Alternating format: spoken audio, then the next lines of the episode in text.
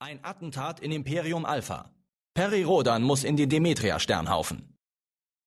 4. März 2166 nach Christus. Stopp, nochmal zurück. Rodan vergaß mit einem Schlag die Müdigkeit und die verbrauchte Hallenluft, als er im Trubel der Handelsmesse die erste von vier merkwürdigen Gestalten entdeckte. Zu Anfang war er nicht einmal sicher, was genau an der Gestalt sein Misstrauen weckte. Er betrachtete den Mann indirekt, indem er in eine spiegelnde Fläche aus Terkonitstahl blickte, die zur Roboterausstellung der Whistler-Werke gehörte. Das Gesicht wirkte auf Rodan nichtssagend. Wie das einer Puppe. Ein grauer, knielanger Umhang verdeckte den Oberkörper. Nicht ein Blick verirrte sich in Rodans Richtung, nicht einmal aus Zufall. Und das war vielleicht der Punkt, der ihn wirklich warnte. Stattdessen musterte der Mann jeden einzelnen Ausgang und die Sicherheitskräfte in Uniform, die den Betrieb der interstellaren Handelsmesse Terrania ordneten. Etwas stimmte nicht. Rodans Instinkte schlugen Alarm. Was bisher geschah?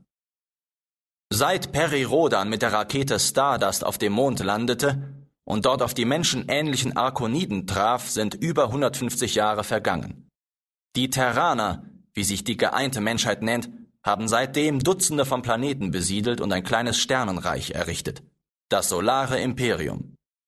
Zur Handlungszeit im Jahr 2166 nach Christi Geburt ist das Solare Imperium ein Teil des Vereinten Imperiums, dem großen Bündnis von Arkoniden und Terranern.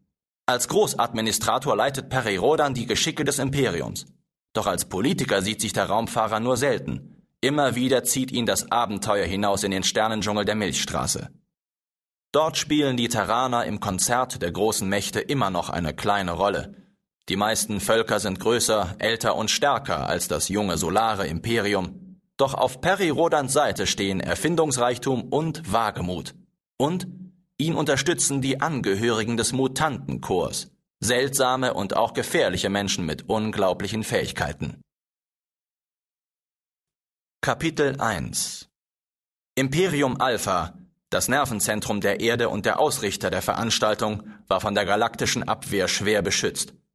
Zwei Leibwächter flankierten Peri Rodans Platz am Messestand, und er wusste, dass einige Mitglieder des Mutantenchors unsichtbar Wache hielten. Rodan schob dennoch eine Hand in die linke Hosentasche zu dem Signalgeber für die Agenten in der Halle, immer mit einem Blick auf die Gestalt in Grau. Sir, drängte der blasshäutige Ferone, der nervös auf dem Stuhl vor Rodans Pult saß. Peri Rodan blickte auf. Ihm wurde bewusst, dass er die letzte Frage des Gesandten, des Handelsattachés Karl von Ferrol nicht beantwortet hatte. Genau genommen hatte er sogar den Wortlaut überhört. Großadministrator Rodan, sprechen Sie noch mit mir? Ich höre Ihnen absolut zu, Gesandter Karal. Fahren Sie bitte fort. Doch Rodan nahm kein Wort mehr auf, egal was Karal sagen mochte weil er in demselben Moment Gestalt Nummer zwei bemerkte. Der erste und der zweite, beide trugen dieselbe Sorte Umhang. Beide stammten anscheinend von derselben Kolonialwelt.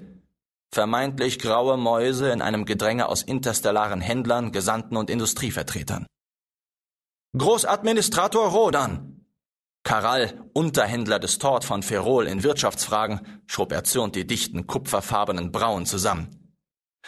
Ich versichere Ihnen, Gesandter. Rodan hielt unauffällig Ausschau und entdeckte tatsächlich Nummer drei und Nummer vier im Messetrubel. Die Männer in Grau rückten durch das Gedränge nach vorn. Sie reihten sich in die Schlange hinter dem Pharaonen Karal ein. Ausgerechnet. Rodan schob die Unterlagen beiseite, die ihm der Unterhändler des Tort übergeben hatte, und zog seinen Tagesplan hervor. Termine beim Großadministrator waren begehrt, jede Minute, die er persönlich auf der Messe weilte, war bestens organisiert. Augenblick, Gesandter Karal, ich werde rasch ein Detail prüfen. Die Gesichter von Nummer drei und vier waren in Rodans Plan verzeichnet, hochoffiziell. Sie gehörten zu einer Handelsdelegation aus dem Victory-System, sogenannte Victoria, und sie kamen von Trafalgar, einer Siedlerwelt des Imperiums, um über eine Raumschiffslieferung zu verhandeln.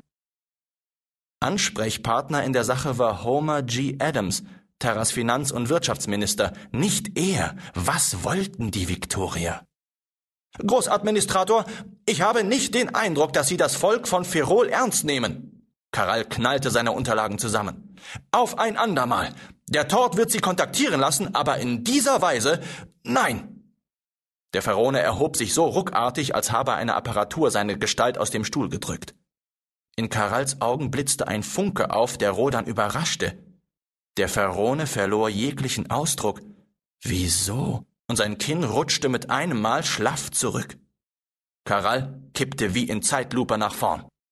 In der Stirn klaffte ein winziges, ausgefranstes Loch, das jeder erkennen musste, der etwas Ähnliches schon gesehen hatte. Der Durchschuss eines Druckluftnadlers. Rodan ließ sich fallen. Er presste im Sturz den Signalgeber. Die Nadel hatte ihm gegolten.